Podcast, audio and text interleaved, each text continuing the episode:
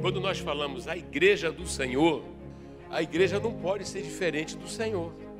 Quem é esse Senhor? É Jesus, que foi enviado por nosso Deus, foi um missionário que veio do céu para anunciar o reino de Deus e doar sua vida, morrer mesmo na cruz e depois ressuscitar.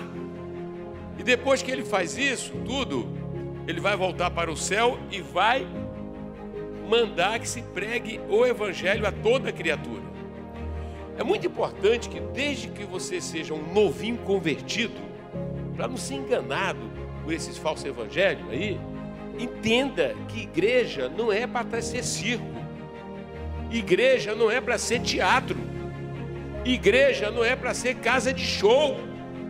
Igreja é para ser um centro de adoração. O povo de Deus se reúne e adora a esse Deus e sente a presença dele, gente, a presença de Deus. E uma vez que nós somos transformados, temos um tempo aqui nessa terra e precisamos fazer como Jesus, que é a evangelização, fazer como os apóstolos fizeram. Você aceitou Jesus de verdade?